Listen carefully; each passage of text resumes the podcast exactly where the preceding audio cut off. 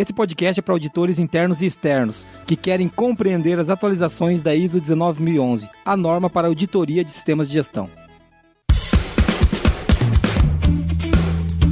Está começando agora o QualiCast, o seu podcast sobre gestão, qualidade e excelência. Olá, eu sou o Jason Aranharte de Bastiani. Eu sou a Marina Befa. Eu sou a Monize Carla. Rogério Meira. E seja bem-vindo ao QualiCast.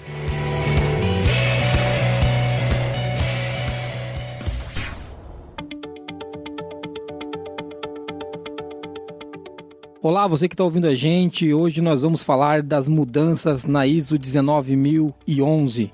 Não mudou quase nada, né? E vocês viram que nós temos um convidado, mas antes dele, tudo bem, meninas? Tudo bem. Tudo certo do Ah, Paraná. Tudo certo, né? As, as duas aqui estão me incomodando desde cedo. E o Rogério Meira, que está aqui do meu lado, é o nosso esteio do conhecimento hoje, porque. Uau. É, você viu? Você achou? Esteio. Esteio, inclusive, é uma cidade no Rio Grande do Sul. Ah, é verdade, né? Você é gaúcho, né? Sou. Como é que você se apresentou pra mim quando você disse que era gaúcho o quê?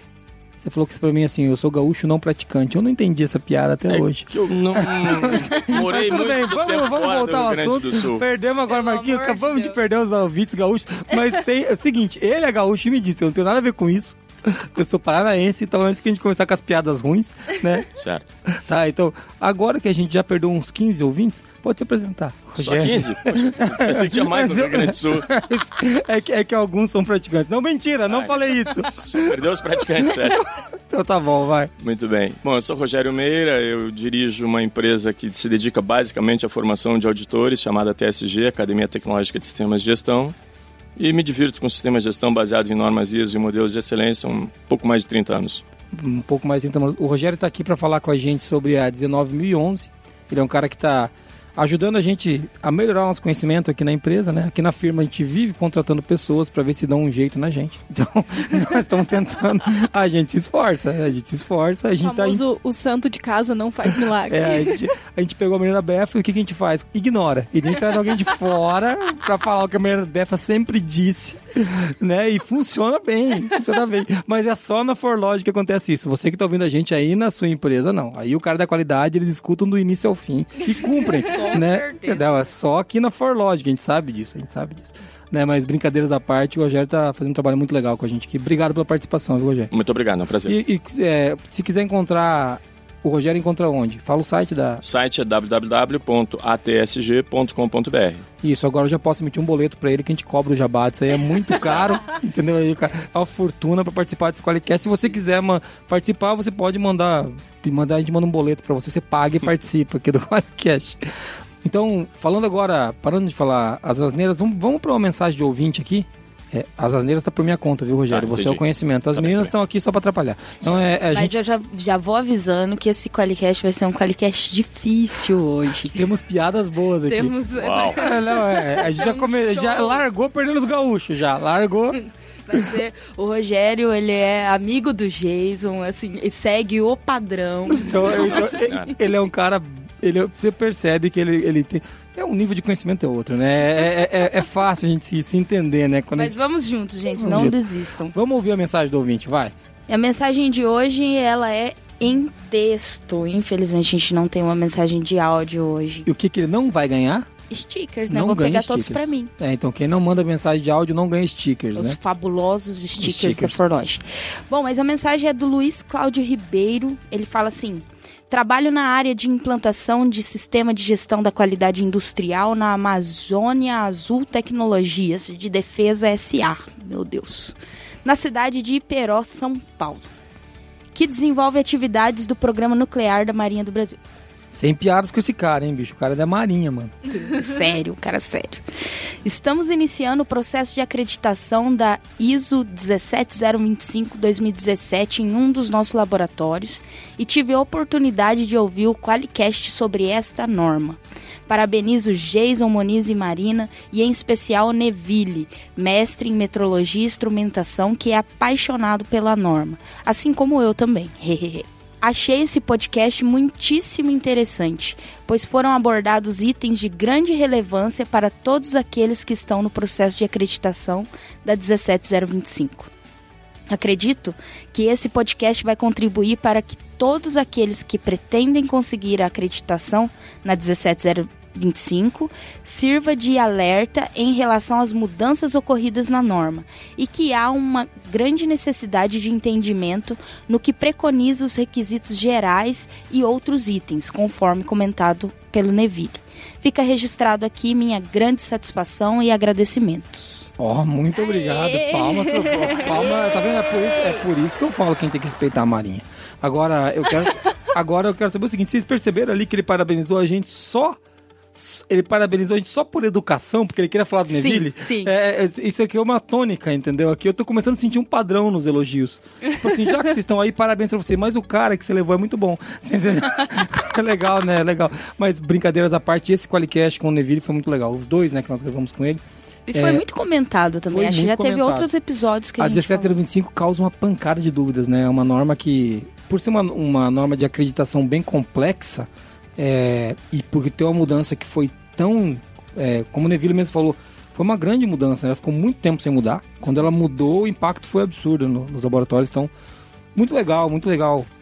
Luiz Cláudio Ribeiro, muito obrigado pelo seu comentário. Eu gostei muito. Se a Monize deixasse, eu mandaria stickers pra você. Mas como é a Monize que não deixa, você vai ter que mandar um áudio. Luiz Cláudio, se você quiser ganhar um sticker, mande esse mesmo comentário em áudio pra gente. Leia ele.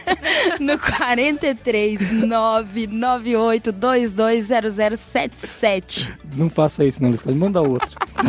Mas obrigado, cara. Obrigado pelo comentário. Vamos pra quem banca esse podcast e quem sabe no lugar de stickers a gente não sorteia carros. Hã? Ah, meu vamos- Deus. Depende muito se você comprar esses caras que vão aparecer agora aí. Vai lá, Marquinho, põe a vinheta. O Qualicast, uma iniciativa do grupo ForLogic, patrocinado pelo Qualiex, o software para quem quer implantar um sistema inteligente de gestão da qualidade. Para mais informações, acesse qualiex.com.br.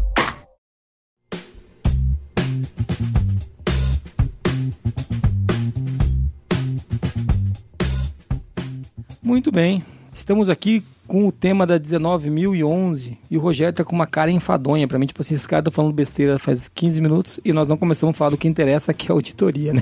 Tá bom, vamos falar disso, Rogério. Então vamos lá. Fique tranquilo, você tá nervoso. É o cara que. E outra coisa, de novo, um cara com voz de locutor melhor do que a minha. É irritante. Você tá rindo, né, Marquinho? o Marquinho tá rindo. Eu só. Eu... Esse daí é o cara que gosta de passar vergonha, né? O cara que traz só cara que tem. E a minha voz é meio de pato, meio. é meio. Fanha, esquisita, né? Eu Eu tinha um professor que falava que eu falava igual o Antônio Palocci, porque eu tenho a língua presa. É uma droga. É. O Rogério concordou. Bom, é- Eu acho que o- esse podcast ia começar com esse quá-quá seu aí. Ah, obrigado, amor. Obrigado, Maria Bela. Você tem muitas ideias legais. Poderia ser uma marca registrada, né? É, poderia Vinheta. todo quá, quá, quá. Agora vai mudar de área, fica bom. Porque anota o quá, quá aí, vai dar A certo. Globo não tem plim? Tem, vai ter o quá, quá. Tem a música do João Gilberto, o Pato aí, O né? Vá. O pato vinha cantando alegremente. Quen, quen. Então tá bom. A gente, de novo, foi pra Nárnia e não falou da norma. assim. Ainda não. Mas tá bom. Você, Nós vamos chegar lá. Você tem que perseverar, cara. Você é um cara, assim como eu religioso, você sabe que tem que ter fé, né? Temos fé, temos fé. Então tá bom. Mas por que, que a gente trouxe você aqui? Você é um especialista na qualificação de auditores, né, Rogério? Sim. Conta pra gente um pouquinho do que, que é a sua história, só pra gente entender. Eu sou, de, de formação, eu sou engenheiro mecânico, iniciei meu trabalho antes, antes de me formar em engenharia de processos, e assim que eu me formei eu trabalhei em- na área da qualidade e confiabilidade. Eh, ao longo dos anos, isso aí foi aumentando o escopo, depois que eu abri a TSG em 94, eh, eu fui ampliando para outras normas de sistemas de gestão, e a partir de 99 a gente começou a se dedicar especialmente à formação de auditores e particularmente auditores líderes. Então, desde 99 a TSG ela mantém reconhecimentos formais por seus cursos de formação de auditores líderes em diversas normas. Né? Hoje, o nosso reconhecimento junto ao RAC, Registro de Auditores Certificados aqui no Brasil, cobre oito ou nove normas. E temos ainda mais duas normas cobertas também por uma entidade internacional, que é o World eh, Compliance Association, no caso da 19.637.001. Então, ah, eu tenho procurado estudar bastante, a gente tem procurado ah, ficar na vanguarda e desenvolver questões associadas ao processo de auditoria para que para ajudar os auditores de fato a agregar valor com esse processo de, de check, né? E não simplesmente serem meros verificadores ou coisa que vale. Legal, então desde 99 treinando auditores. Formando auditores líderes. Muito legal. Desde 99. É, eu tenho uma pergunta para fazer, porque o pessoa que está ouvindo a gente agora tá falando, ah, mas eu sou auditor líder aqui na empresa também. Mas muitas vezes ela fez um curso de auditor interno. Certo. Você pode explicar para a gente rapidinho Posso. a diferença de um para o outro? Claro.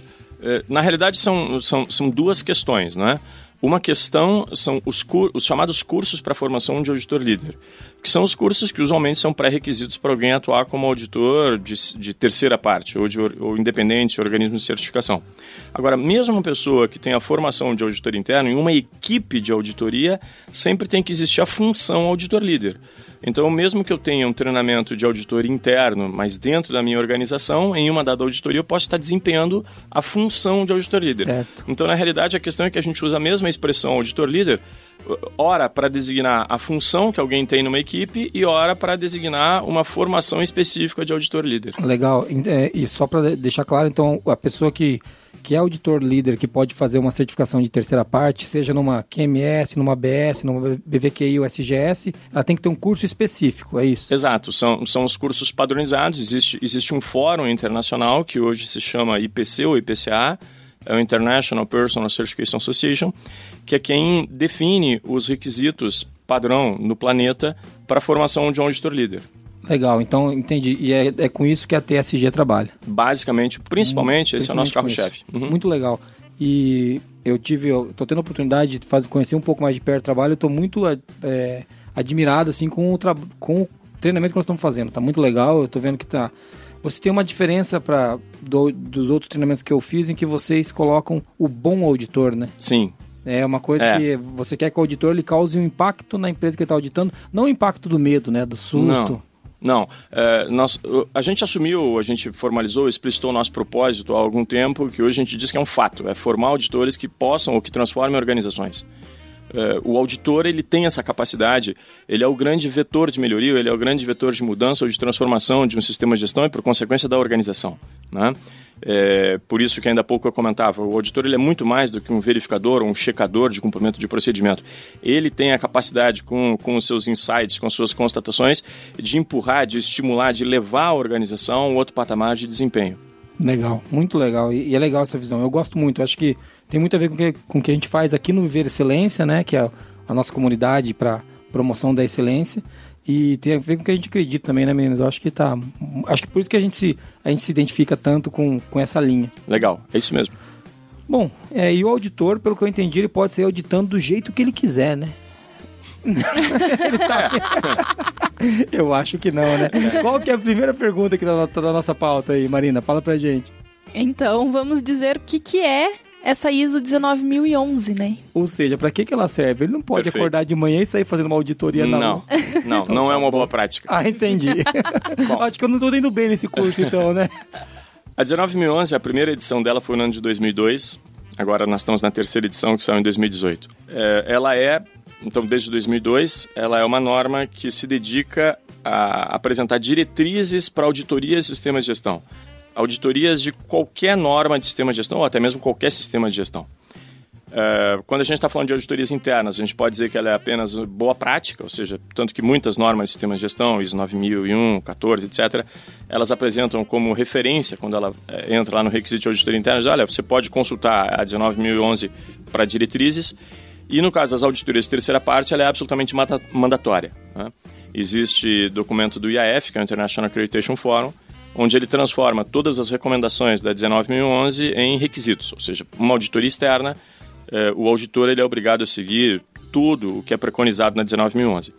Então ela apresenta basicamente dois grandes ciclos, eh, um ciclo que a gente pode dizer que é o, é o ciclo de gerenciamento do processo de auditoria e um outro ciclo que é o ciclo de uma auditoria em si. né? Então ela tem dicas lá desde o planejamento, de como é que eu faço a condução, como é que eu faço o relato, o reporte e como é que eu faço o acompanhamento, o follow-up das ações decorrentes da auditoria. Basicamente, esse é o propósito dessa norma. Então ela é, uma- ela é um guia pro auditor fazer auditoria. Exato, e, e até já adiantando um pouquinho, né, quando a gente faz esse paralelo entre auditoria interna e externa, obviamente, quanto mais a auditoria interna estiver alinhada, estiver procurando observar a 19011, é, mais chance de eu não ter surpresas com a auditoria externa, né?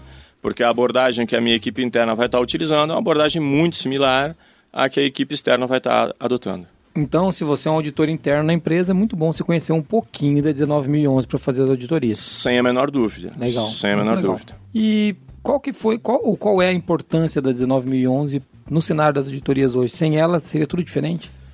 É, no, no momento que ela padroniza e ela estabelece alguns parâmetros para auditoria, é, ela contribui fortemente com a harmonização, né? Veja, é, eu costumo dizer que quando a gente está falando de, desse ambiente das normas ISO, é, é como se a gente tivesse um, um idioma global chamado isonês, né? Então, mais do que inglês, francês, português ou coisa que vale, ele é um idioma. Então, a gente tem muitos países que adotam e que possuem empresas certificadas nas mais diversas normas. Só na 9001 são mais de 170 países, dentre uns 200 mais ou menos que fazem parte da ISO. E, e- e então, quando eu padronizo minimamente o processo de auditoria, eu estou contribuindo com essa harmonização. Ou seja, eu estou contribuindo que, que- com uma certa equivalência, que uma empresa certificada, sei lá, na Argentina, na Alemanha, na França, na Austrália, na África do Sul ou em Angola, elas tenham um sistema que eu posso dizer que ele é comparável com os de empresas certificadas em outros países. Muito legal. E antes era como, Rogério? Antes da publicação da primeira versão em 2002, cada país tinha sua norma? Como que era? Ah, o que aconteceu antes de 2002 é que nós tínhamos uma norma chamada 10.011, que ela era basicamente a norma de auditoria da, de sistema de gestão da qualidade. Ela era aplicável a 9001. Então, é, é, cada comitê técnico da ISO, quando ele desenvolvia a norma de sistema de gestão, ele tinha que, dentro daquela família, desenvolver algumas diretrizes de como é que deveria ser auditada aquela norma. Então, lá pelas tantas, se percebeu que aquilo não faria sentido, que você poderia continuar tendo os comitês técnicos eh, direcionados, digamos, para ter as normas de sistemas de gestão, mas que o processo de auditoria ele era absolutamente comum. Então, não fazia sentido eu ter normas diferentes sobre o processo de auditoria. Então, a partir de 2002 se unificou e, a gente tem hoje só uma norma que trata desse processo.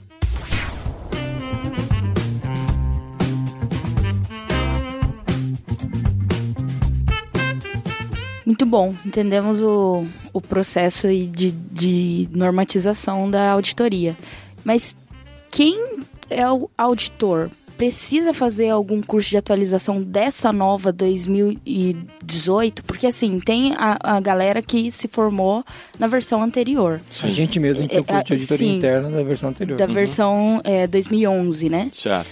E essa é uma dúvida, inclusive, recorrente no blog da, da qualidade. Certo. O pessoal, putz, agora mudou a 19011, não, não é exatamente o entendimento. Eu tenho o entendimento da 2015, Uhum. mas eu preciso refazer o curso. Bom, vamos lá. Em geral, quando você tem eh, qualquer nova versão de, de uma norma ISO, quando a, quando a gente está falando de uma norma de sistemas de gestão, a própria ISO, eh, em conjunto com o IAF, volto a dizer, o International Accreditation Forum, eles eh, já definem o que que, o que que auditores e eventualmente outros profissionais precisam fazer para se atualizar. Eh, nas, nas mais recentes revisões, o que tem acontecido é que ah, o requisito que o próprio IAF tem definido até mesmo para os auditores externos, os auditores de, de terceira parte de organismo de certificação, é que ele precisa ter a sua competência avaliada nos requisitos da nova versão. Isso valeu para 9001, valeu para 14, vale para todas, 22.000, etc. É, então, eh, no caso da 19.011, o raciocínio é, é muito similar. Ou seja, idealmente, eh, como boa prática, volto a dizer, mesmo para os auditores internos, o que seria bacana é, é a pessoa, o profissional, procurar se atualizar em relação ao conteúdo da nova versão e que o sistema de gestão dessa organização avaliasse a competência. Né? Isso não significa necessariamente que ele, tem, que ele tem que ter um treinamento mais ou menos formal, mas que eu avalie a competência desse profissional se ele tem proficiência para auditar, segundo o, o, que, o que hoje preconiza a, a nova versão da 19.011. Então, não necessariamente eu preciso fazer um curso certificado Não de atualização da norma. Não, o que seria o que seria altamente recomendável é que a organização avaliasse a competência de seus auditores internos. Ah, veja, isso é uma questão bastante interessante, né? Como ele vai adquirir a competência não é a questão. O que a gente precisa é avaliar se ele tem essa competência. É, aliás, essa, essa discussão é muito interessante, né? Vocês lembram que ainda hoje, né, mesmo na 9001, apesar de alguns dizerem que a, a, aquela, aquele ingrediente de competência habilidades, entre aspas, caiu, o que não é verdade, porque ele continua na definição de, de, de competência, é, é, são, são sempre duas coisas diferentes, né? Veja, nem todo mundo que faz um treinamento, por exemplo, de locução radiofônica adquire a, com, a competência de ser um bom locutor de rádio. Ao mesmo tempo, eu posso ter muitas pessoas que têm a competência de ser um bom locutor de rádio sem ter nunca feito um treinamento de locução radiofônica. Então, essa distinção é muito importante.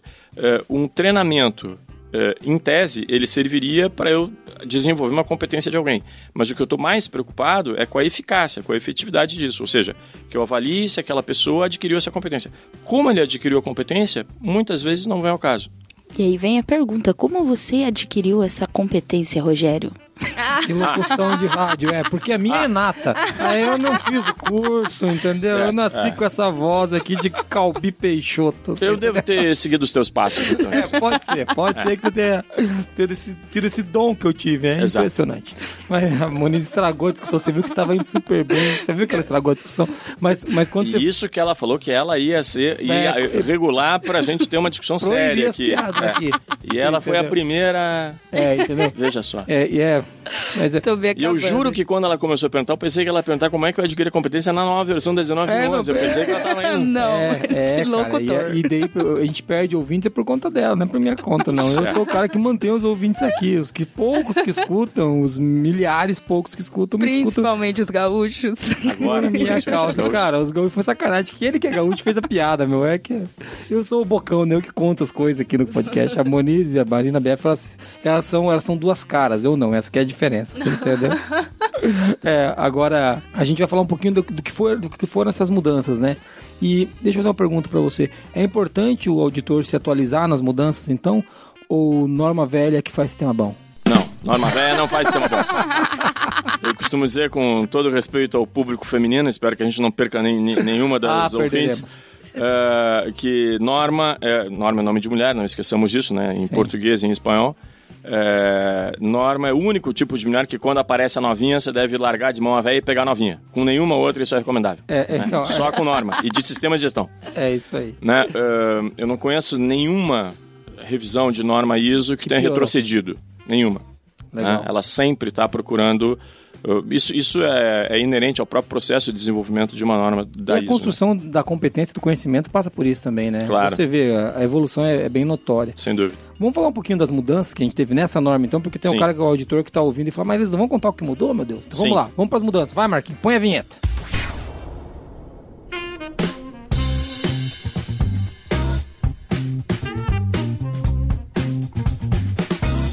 Vamos falando das mudanças, então, é, por onde que a gente começa? A gente dá para começar. Por onde começa, Marina? Do que, que você quer falar primeiro? Acho que dá pra começar falando da abordagem de risco, né? Que agora veio para 9000, né? E agora na 9011 ela apareceu também.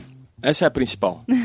Desde, desde 2000, 2012, a ISO publicou, finalmente, né? Ela publicou o que a gente poderia chamar de uma norma de fazer norma, né? Que é um documento interno da ISO chamado Anexo SL. É um documento público, está disponível também. Então, o Anexo SL, uma das principais mudanças que ele trouxe para todas as normas sistemas de gestão, ele é mandatório para toda norma publicada nova ou revisada a partir de 2012, norma de sistemas de gestão da ISO. É, uma das principais, um dos principais conceitos que ele introduziu foi exatamente o conceito de risco. E, e a 19011 na versão anterior, ela, ela já iniciou a, abordar risco, mas não com tanta ênfase. Então, eh, sem sombra de dúvidas, se a gente tivesse que escolher uma principal mudança, eh, a gente poderia falar ou deveria falar basicamente na incorporação do conceito de risco ao processo de auditoria. Né? Eh, O Brasil ainda tem pouca coisa publicada eh, sobre um negócio chamado ABR, ou Auditoria Baseada em Risco. Né? Mas, por exemplo, se você entrar lá numa Amazon ou coisa que valha, você vai encontrar uma porção de livros lá de Risk-Based Audit. Eh, o que, é uma auditoria baseada em risco? A auditoria baseada em risco, ela, ela procura incorporar essencialmente duas grandes questões. Uma, que no planejamento você considere o risco ao eh, escolher, ao definir o tempo, a duração, etc. Ou seja, eh, nas tuas várias áreas ou processos por onde você vai andar dentro de uma organização. Então, que você aloque mais tempo naqueles processos, naquelas áreas que oferecem mais risco para aquela disciplina do sistema de gestão que você está auditando, que pode ser qualidade, meio ambiente, saúde e segurança, segurança de alimentos, eh, não importa, riscos. É, e também que você use o conceito de risco para fazer a classificação das tuas constatações. Ou seja, é, lembrando que constatações nada mais são do que o resultado da comparação da evidência que a gente coleta com o critério, né? Normalmente eu posso ter constatações de cinco tipos, vai, não conformidade, observação, conformidade, oportunidade de melhoria e ponto forte. Então eu também deveria usar o conceito de risco ao classificar as minhas constatações.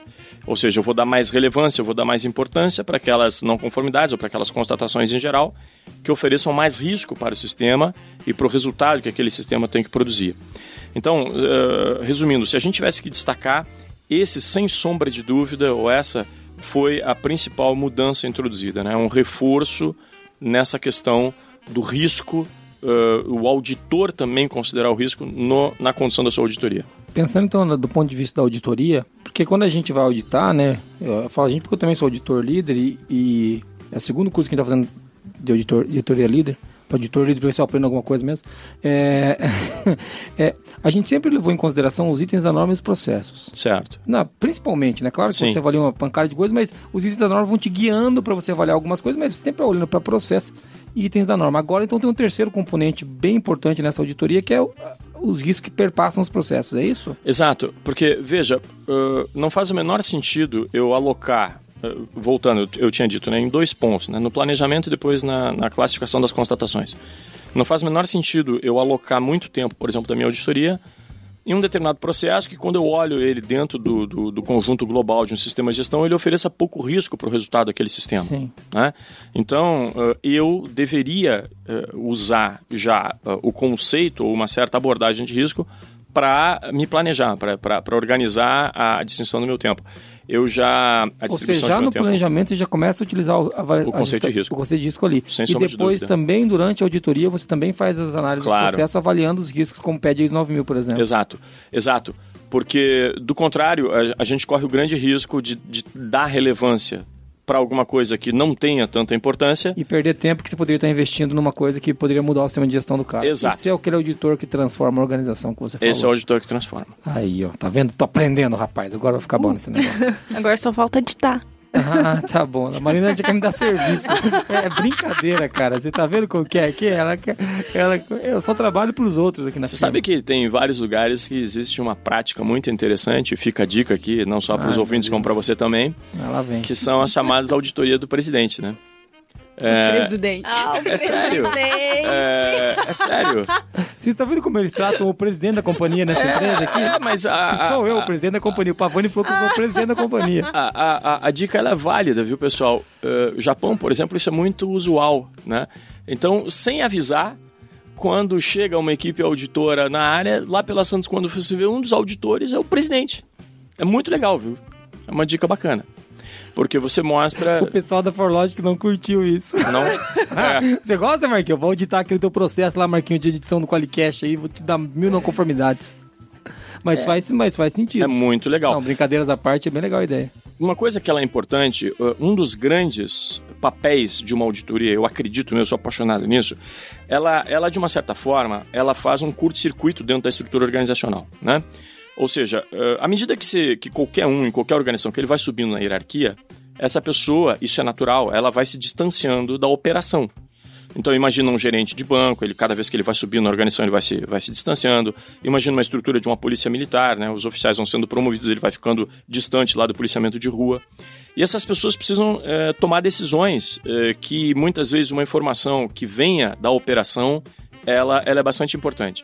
E então a auditoria, uma das formas que a gente tem de enxergar o processo de auditoria, né, é que o auditor ele nada mais é do que os olhos e os ouvidos da alta direção. Ou até em algumas normas do Conselho de Administração. Por exemplo, a 19.600 Compliance, a 37.001 eh, Antissuborno, elas já, elas já incorporam Uh, atribuições também para o conselho, ela não para na alta direção, ela chega ao conselho. Uh, então, o que eu quero dizer é que se eu eventualmente tenho um executivo que ele vai lá e participa, ele, vai estar tá fazendo em tempo real esse curto-circuito. Ou seja, Sim. ele vai ter um contato com a operação, com a realidade da operação, uh, na vida como ela é, num momento muito interessante. Né? Então, é, é, isso É, pode trazer grandes tem- aprendizados. E não tem um telefone sem fio, né? Porque Não. tá na hora ali, né? Exato. E... Não tem filtro, né? Isso que é legal. Exato. E filtros, com, né? Nunca se esqueça, porque o filtro, muitas vezes, ele, ele, ele é até inconsciente. Porque cada um vai relatar o que ele viu com a sua maneira. Né? Então, quando você tem. E outra, é, é uma demonstração muito interessante de comprometimento Com o sistema de gestão, né? com o sistema de gestão. Eu acho Fica a muito dica legal. pra vocês aí, presidentes de empresa, viu? Ah, A Marina Befa gostou dessa. Vamos conversar acabou, acabou de aumentar isso. o time de auditores dela. né? É. Não precisa ser sempre, mas Beleza. é uma bela prática. Beleza, então tá bom. a Vivian curtiu bastante É, isso. né? Vai É, ter uma pessoal. ajudinha. Então tá bom.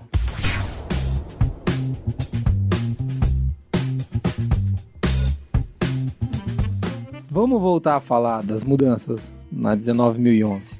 Tá bom? Mudando de assunto, né? É. Voltando para o assunto, tá? É diferente. E foram incluídas algumas orientações novas sobre a condução de uma auditoria, né? Quais foram? Impor o medo. Não. não, não, brincadeira, gente. Não. É, eu- eu- Eu adoro fazer piada de auditor, porque eu sou auditor, né? E daí eu posso, Isso, né? pode. Quando a gente faz piada, a gente mesmo pode. Então tá bom. É, mas. Exato. A gente ainda tem uma visão um tanto quanto distorcida muitas vezes, né?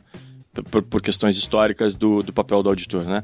E, na realidade, eh, uma dica, eh, antes da gente responder essa questão: nunca enxerguem que em uma auditoria existem auditores contra auditados. Isso nunca deveria acontecer e nunca deveria passar pela cabeça de ninguém. O que na realidade existe, é o que deveria sempre existir, é auditores e auditados a favor da organização. Isso vale para o auditor interno, isso vale para o auditor de segunda parte, um fornecedor, isso vale para o auditor de terceira parte. Não é, é, não é um jogo onde você tem oponentes, você tem cada um de um É um lado. jogo de colaborativo, é né? colaborativo, Você está exato. trabalhando para construção e Exato. transformação do sistema de exato, gestão. Exato. Mas então vamos lá, respondendo a a essa questão que a Marina levantou.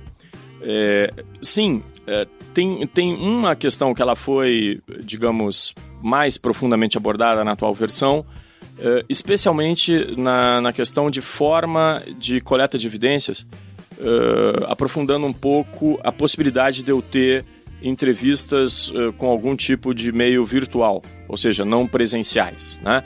A versão anterior ela já abordava isso numa tabela e ela avançou um pouco mais, né? Ou seja, eu posso ter auditorias onde eu posso entrevistar pessoas à distância, eu já podia, eh, mas ela me dá algumas dicas interessantes, né? Tipo, olha, fica atento, e a 19.011 ela é uma norma bastante pé no chão, né? Então, coisas do tipo, fica atento, porque quando você está conversando com alguém à distância, né?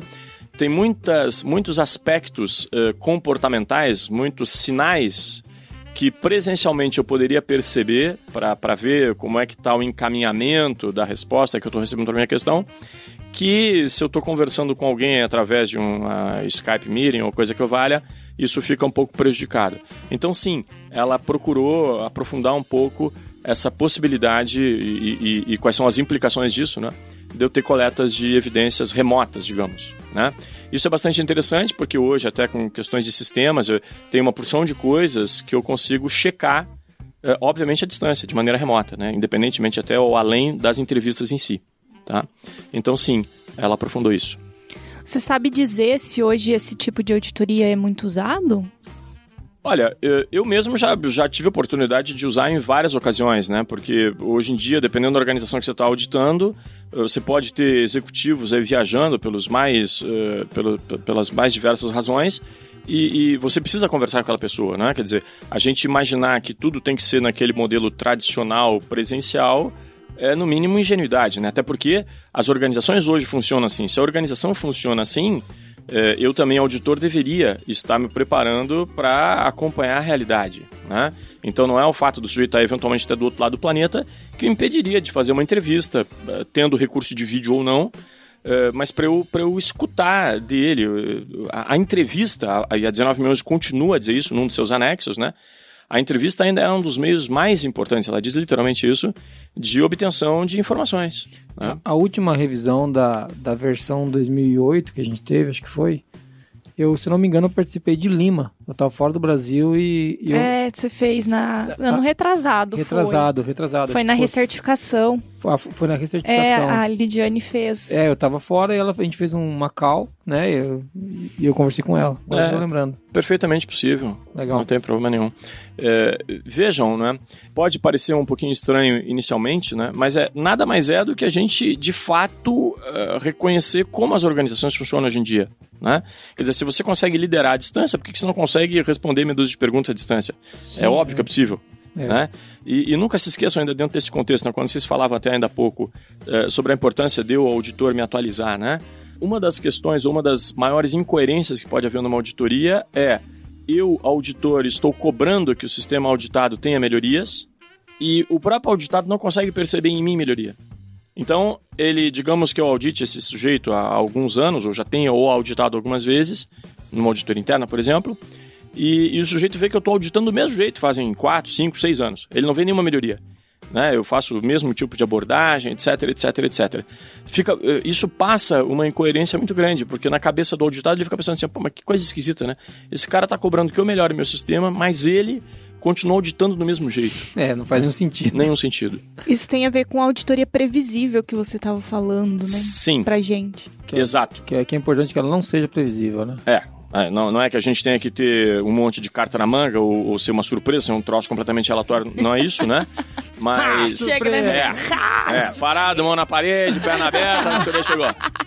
Mas, mas é, sem sombra de dúvida, eu pessoalmente considero que, que, que é uma das características que menos agrega valor para uma auditoria, para não dizer a que mais, ou a que, a que menos agrega, é a auditoria absolutamente previsível. Né? Quando o auditado chega assim, ah, dessa vez vão me mandar o Paulo auditar. Eu já sei exatamente o que ele vai perguntar, eu já sei a sequência que ele vai adotar.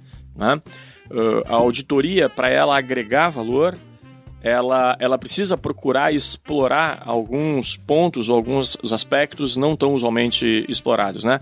Duas dicas nesse sentido que eu costumo dar, dentre cinco, mas vamos destacar duas, é, é procurar ir em lugares que às vezes pouca gente vai. Você sempre tem na tua organização, independentemente do porte dela, eu garanto que tem aqueles cantinhos lá que raramente alguém vai. Então procure ir lá. Veja o que você vai descobrir lá. E procure evitar os auditados profissionais, né? Quer dizer, entreviste pessoas. você sempre traz pra auditoria. É. né? Pega ele lá. É, entrevista pessoas que normalmente não participam, né? O que a gente quer é, é ajudar o sistema a que ele seja cada vez mais robusto, né? E, e se eu ficar indo onde sempre todo mundo vai, entrevistando quem todo mundo sempre eh, entrevista, o que eu estou fazendo é só reforçar o que já está funcionando. Eu posso ter vulnerabilidades que a gente não está enxergando em outros pontos. Muito legal aí. A Moniz não vai mais ser auditada aqui na É, ela só ela já sabe as Poxa, respostas. mano. Ela sabe as respostas de padrão já tudo. Pois é. A gente teve também a remoção do anexo contendo os requisitos de competência para auditor, né? Sim.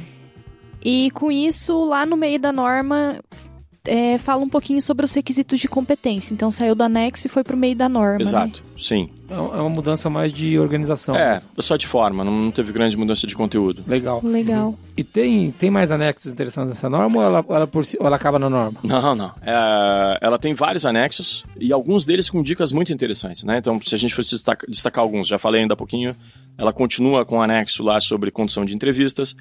Ela abriu um dos anexos, ele trata sobre auditoria da alta direção. Agora a gente pega eles pelo pescoço, né? Eles. É isso que eu Eles. É, não. Eles. Agora eu sou auditor da Marina Meva, agora eu tenho que pegar de... Ele nem é alta. direção. Auditar, auditar a alta direção, pessoal, sempre é um desafio, né? Porque eu costumo dizer que a gente tem que evitar cair em dois extremos, né? Quais são os dois extremos? Um é eu chegar para auditar eh, um líder qualquer, um executivo, e dizer, olha, eu, por mim, eu nem estaria aqui, isso foi insistência lá do fulano, porque eu sei que está tudo conforme.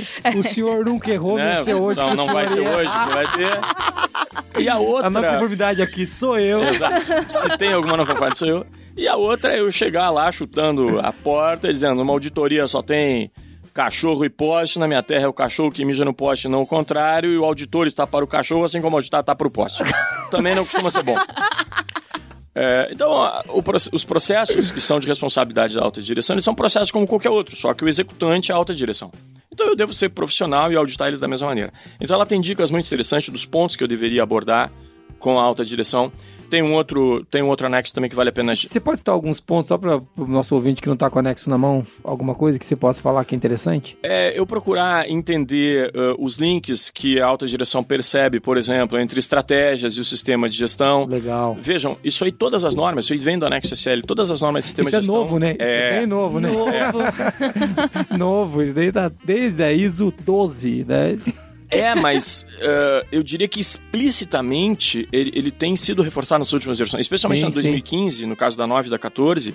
O que, que aconteceu, né? Hoje você consegue claramente uh, cobrar que haja um alinhamento. Ou seja, a, até pouco tempo atrás, Uh, era possível você ter uma organização que a estratégia apontava para um lado e o sistema de gestão, sistema de gestão apontava para o outro. O, né? então, o, que, o, que, é no mínimo um absurdo, né? Mínimo. A gente está devendo um qualicast de qualidade e estratégia, né? porque a Exato. 2015 jun... Juntou. É, aproximou muito, né? O, é, hoje, hoje eu posso dizer que é uma não conformidade se não tiver o alinhamento. Legal. Né? Porque, por exemplo, sei lá, se eu tenho uma estratégia de, de, de me diferenciar por qualidade, né? Eu quero ter qualidade premium, ou seja, no meu produto, no meu serviço, não importa. E eu tiver um sistema de gestão da qualidade que ele está focado em custo, isso hoje é uma não conformidade. É, porque não faz sentido. Não só... faz sentido nenhum. Legal. Então esse é um dos pontos. E um outro anexo também que, que eu acredito que vale a pena a gente destacar é um anexo de como é que se audita riscos e oportunidades, que também é uma grande é uma grande eh, dúvida, né? Um, um grande ponto de interrogação. Vejam, uma coisa é eu aplicar o conceito de risco na minha auditoria, na auditoria que eu estou conduzindo. Outra coisa é como é que eu audito uh, o elemento gestão de riscos do sistema que eu estou auditando. De um terceiro, né? Que, Exato. Que, teoricamente você não tem o domínio do processo muitas vezes, né? Exato. Então uh, também tem um anexo que trata disso aí. Sim. Muito legal. Então os anexos eles ajudam a compor essa norma para ela ficar um pouco mais rica, né? Sem sombra de dúvida. É uma bela norma, vale a leitura. Ou seja, leiam os anexos, né? Isso. não tratem um anexo só como anexo. É, não. É, eles eu... também fazem parte é. da norma. Isso. Você, você leu o nome inteiro ali, só não li os anexos, né? não, li tudinho, é menos anexos. É. é. só leu ali a partir dos... Ela, é, tem gente que realmente só consulta a norma, né? A norma deveria ser lida, não consultada, né? É, é, mais um apaixonado, mais um que pega uma norma e vai, vai ler um romance de tarde num sábado com é uma norma, né? Que é, tá lendo. É ele e o Neville, esses doidos que vem aqui. Fazer o que você vai fazer hoje? Eu vou assistir um filme, você vai jogar bola. Você vai, ah, vou ler uma norma. Mas, uma norma nova. Só por curiosidade, haveria algo mais interessante a fazer num sábado à tarde do que é, isso? É, não, tá absolutamente. Tá Você tá coberto só, de razão. Tá bom, só pra... o, o, Rogério disse que se diverte com sistemas de gestão há 30 anos. É, é, Eu acho que é, tem alguma outra coisa a melhor. A Marina vai se divertir auditando a alta direção. Ela quer descontar raiva. Não pode, né? Não, não tem, né? Então tá pode. tá bom. Não, não é pode. pra descontar a raiva na hora você, você é auditor aí. Não desconte a raiva no seu diretor, porque, porque o teu auditoria vai durar uma hora. Fica a dica, que horror. Fica a dica que dali pra frente. É, uma, uma dica importante. O Marquinhos está rindo. o Marquinhos não vai meditar. Sobre auditoria da alta direção, né? É que muitas vezes inconscientemente tem muito auditor aí, até bem intencionado, é, e, isso é curioso, pessoal, porque isso acontece só com a auditoria dos processos da alta direção, né? Vamos pegar um, um, um processo mais tradicional da alta direção, que é a análise crítica. Tem muito auditor, talvez muitos, de, muitos dos nossos ouvintes aqui, que costumem, por alguma razão, auditar o processo de análise crítica uh, olhando basicamente as atas, ou os registros de análise crítica, não importa que nome eles tenham.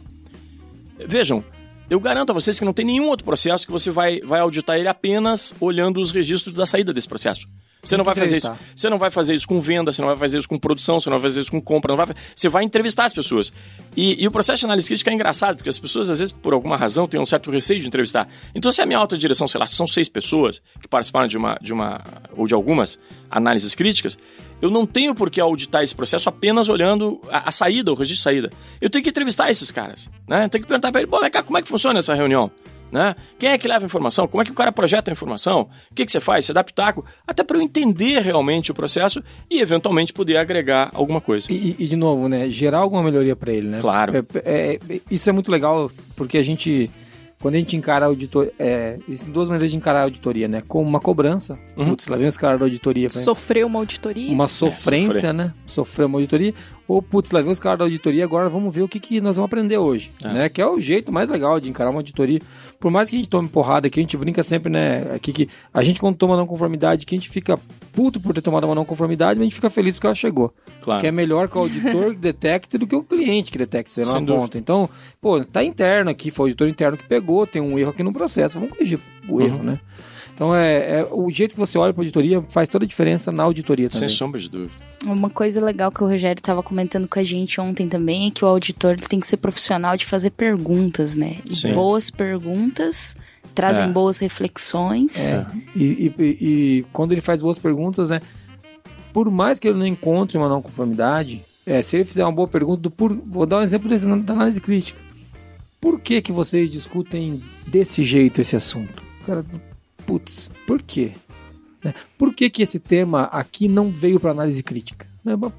A gente, a gente vai pensar, por quê? É, até é legal falar sobre isso, porque é a postura do auditor frente à alta direção também, né? É. É, às vezes o cara vai lá na defensiva porque ele tá com medo de ser auditor da alta direção, Só que ele esquece que a alta direção também é uma pessoa que trabalha ali dentro da empresa, e assim como as outras pessoas, também precisa ser conscientizada sobre determinados assuntos e precisa ser ajudada É. em, diver- em E, diversos e também assuntos, tem né? mais um detalhe, que eu já vi isso acontecer na minha vida, né? Às vezes, consciente ou inconscientemente, os auditores, especialmente os internos, eles dão uma aliviada no momento de entrevistar a alta direção e, ocasionalmente, numa auditoria externa, esse sujeito é um pouco mais apertado. Só que ele vai cruzar com esse auditor interno pelos corredores depois. E- Aí ele vai chegar pro cara, pô, bacana você, hein? Você chegou lá, me fez aquela meia dúzia de perguntinha facinho ali de tudo, e chegou o auditor externo e me fez um monte de pergunta difícil. É, na verdade, ele tá ferrando com a alta direção, Exato. né? Então a gente também tem uma responsabilidade até didática, pedagógica, Sim. de preparar a alta direção para a externa, né? Verdade. É, E, e não- a gente não pode esquecer que na teoria, na teoria, deveria ser assim. Se você está ouvindo a gente não é assim na sua empresa, pegue pelo pescoço o seu, o seu gestor aí. Mas na teoria, o maior interessado da auditoria é a alta direção. Claro. Porque é é ela que clientes. precisa do, do sistema de gestão funcionando para a Claro. empresa que ela está gerindo. no- Sim, sim. ou, ou senão ela manda tirar o sistema de gestão e fala. Ah, Lembra, ainda há pouco eu comentei que, na realidade, o auditor, ele, ele é os olhos e os ouvidos da alta direção. é isso aí. Então, o- um dos principais, para não dizer o principal cliente da auditoria é a alta, É a alta direção, direção. porque ela quer saber como é que o sistema, como é que a operação está funcionando na vida real. É, e, e o que está evoluindo, né? Porque é para isso que a gente trabalha no sistema de gestão, para a gente melhorar a gestão. Então, Claro. então é, é um contrassenso quando a alta direção se irrita ou ela não quer participar ou de alguma maneira boicota o processo. É hora de perguntar pro cara, mas você tá do lado de quem? Exato. Entendeu? Dos, dos cowboys e dos índios. Tem É, mostra aqui. isso pra eles, É, né? oi? Mostra isso É, pra mostra. eles. É, tem- Explica. Tem que explicar. Às vezes o cara também não entendeu. É. Aquele negócio da mensagem que tá passando, né? O cara quer auditar a alta direção, mas a dire- a alta direção não tem tempo. Uhum. Mas como você quer que os colaboradores da empresa tenham tempo se você não tem tempo? É que eu Exato. sou da alta direção. Tá, o cara que atende o telefone ali para receber o cliente também tem pouco tempo. Todo Uhum. mundo aqui, né? Na verdade, por incrível que pareça, você da alta direção pode não acreditar. Vai que você tá ouvindo. Mas eu vou contar um segredo pra alta direção. O dia tem 24 horas para todas as pessoas do planeta. por incrível que pareça. Então não é você que tem menos tempo. O tempo é igual para todo mundo. Então é, a alta direção tem que se dispor a participar. Por mais doloroso que seja, numa agenda apertada que o cara vai ter. A gente Sim. tem as agendas, é. Não é todo mundo, né, Marina, que tem a folga como eu que não trabalha. né? Eu fico o dia inteiro aqui de papo para o ar. Marquinhos, você instalou minha rede no auditório ali pra eu ficar deitado na rede depois que eu saí do Qualicast aqui. Ah, Não, que tem- sonho, né, é, Geison? não, é, tem- Conseguir um horário fácil assim na sua agenda. é, eu sou um cara muito importante. É eu, Bill Gates, Barack Obama, entendeu? É, são Tá pessoas. bem, tá bem. É, tá- é. É, o Trump agora também. Trump, tá. Eu gosto de juntar ele só pra ver a briga. Tá bem os? É- diferenciais aí. Tô, tô, tô. Isso é, é bem isso aí. O Osama Bin Laden também deve ser. Esse já passou desta para melhor. Esse Caraca, tem todo o mano. tempo agora. Você tá vendo? Puxa vida, não entendi. Cara, Esse tem toda a eternidade Daqui a agora. pouco entra a SWAT estourando a porta aqui, tá dando tiro em mim aqui, não vai saber por quê. Caramba. Então, aí, ó, beleza.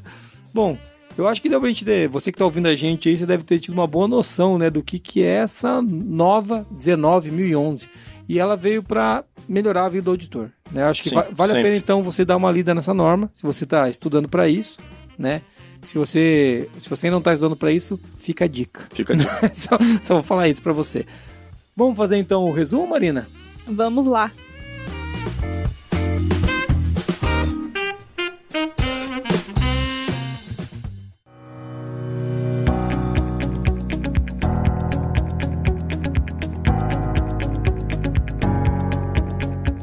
Então vamos lá, começamos falando da diferença do auditor líder do auditor interno.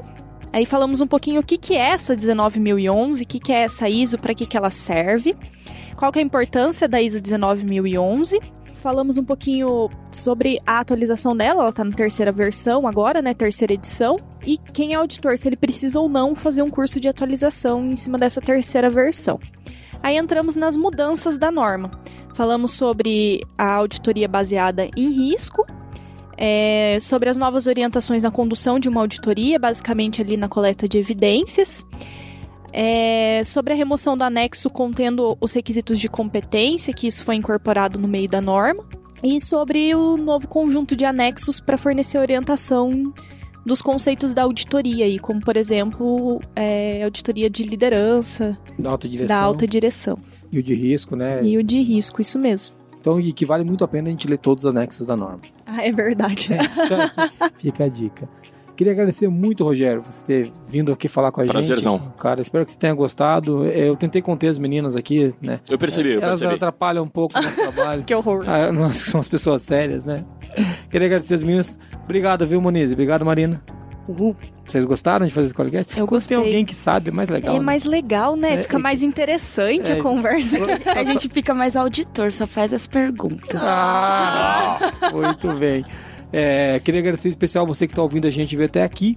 Esse Qualicast foi, falou basicamente da 19.011, ele não encerra o assunto, ele abre né, esse assunto.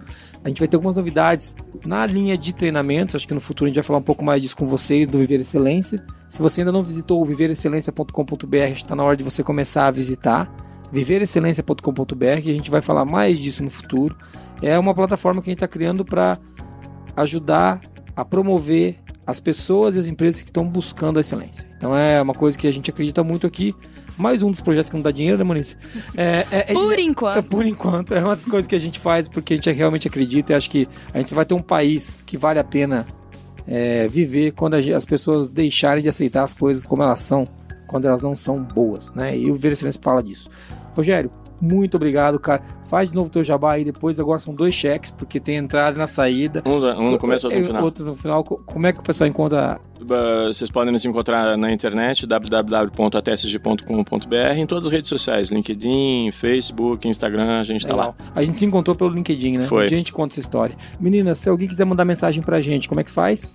Pode mandar uma mensagem no contato arroba qualicast.com.br Ou uma mensagem de áudio para quem sabe ganhar os fabulosos stickers da Forlogic em 43 998220077. A gente tá no WhatsApp e no Telegram. Muito legal. Mais uma vez, obrigado a você que tá ouvindo a gente. Foi muito bom fazer esse podcast pra você. Um abraço, valeu. Valeu! Até mais! Falou, obrigado. Tchau.